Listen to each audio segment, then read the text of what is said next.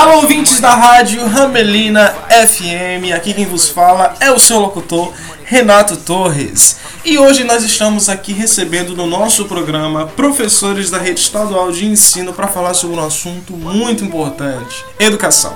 E antes de nós começarmos a nossa discussão, gostaria que eles se apresentassem, dissessem os nomes e as disciplinas que lecionam.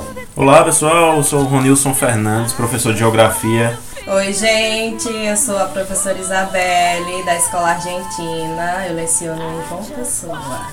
Olá, meu nome é Adelson, eu sou professor de matemática. Olá, pessoal, meu nome é Ellen, sou professora de matemática. Muito bem, professores, obrigado pela presença de todos. Então, como eu já falei, nosso assunto é educação mas nós temos duas pautas específicas, que é uma abordagem tendo o aluno como centro do processo do ensino-aprendizagem e uma educação baseada em competências. A gente sabe que à medida que o tempo vai passando, a educação vai mudando e com ela também vem a necessidade de se fazer outras mudanças, né? Eu vou pedir para o professor Adeus falar um pouco sobre esses dois pontos para que os nossos ouvintes entendam melhor como é que eles funcionam. E aí, professor, o que é isso? É, a aprendizagem centrada no aluno é uma abordagem que visa desenvolver a autonomia e a independência do aluno, tornando ele responsável pelo processo de ensino-aprendizagem. E aí, nesse processo, a aula expositiva não tem vez professor realmente assume né, o lugar de mediador da aprendizagem, utilizando metodologias ativas para que o aluno possa desenvolver sua aprendizagem, tanto colaborativa, em grupo, como de forma individual, respeitando o seu ritmo de aprendizagem. Quer dizer, é tudo muito diferente daquilo que eu imagino que vocês tenham feito até hoje, né? E eu acho que, como toda novidade, né?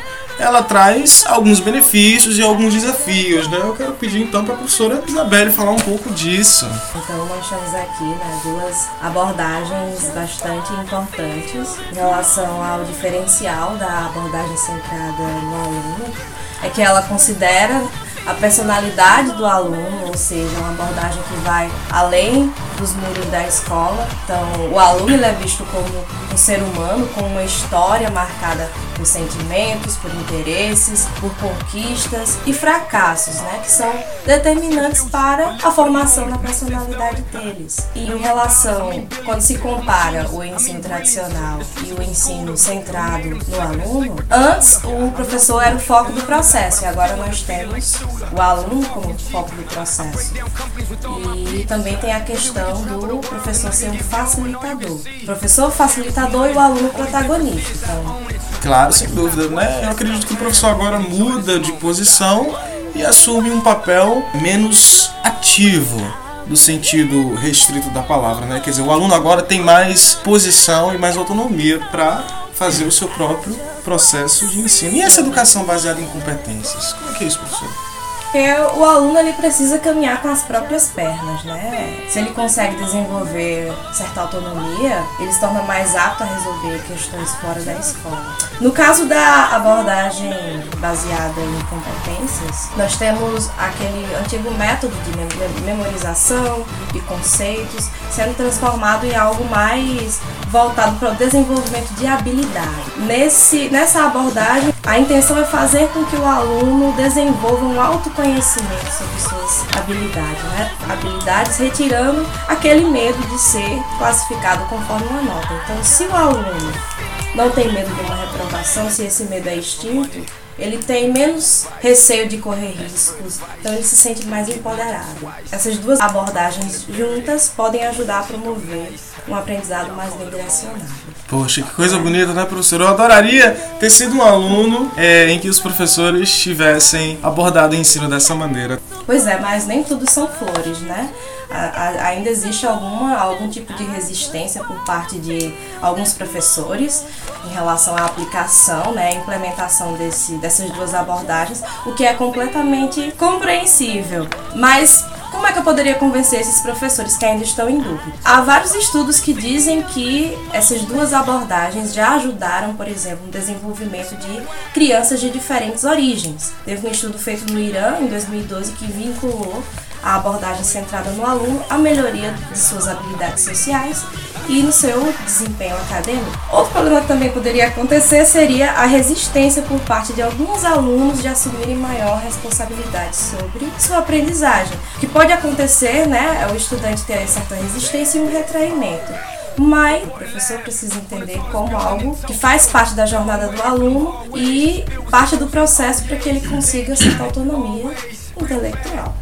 Bonito, né? Um discurso bonito, mas aí vem o grande desafio. A gente fala como a educação tem que acontecer, como o professor deve agir em sala de aula, aquilo que é melhor para o aluno, para sua aprendizagem, mas geralmente as pessoas se questionam sobre as ferramentas. Como é que eu vou colocar isso em prática? O professor Ulisses pode falar para nós um pouco mais sobre isso.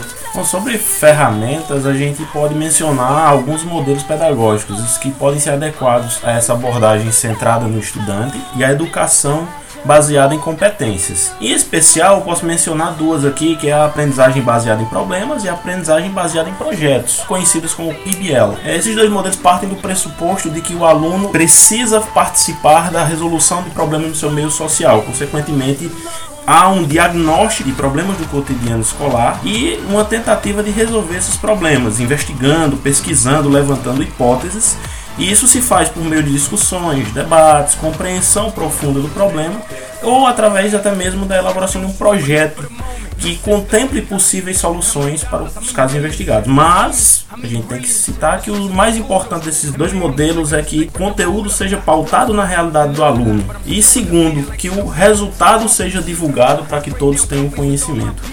E em relação às competências, nós podemos mencionar que o professor ele vai basear-se na, na, na, habilidade do aluno para desenvolver seus trabalhos. E mas aí tem outro desafio, além das ferramentas, né? Como avaliar esse processo, né? Como verificar como é que ele está acontecendo, qual é o seu rendimento, professora Ellen? Como é que você faria? Como é que você faz?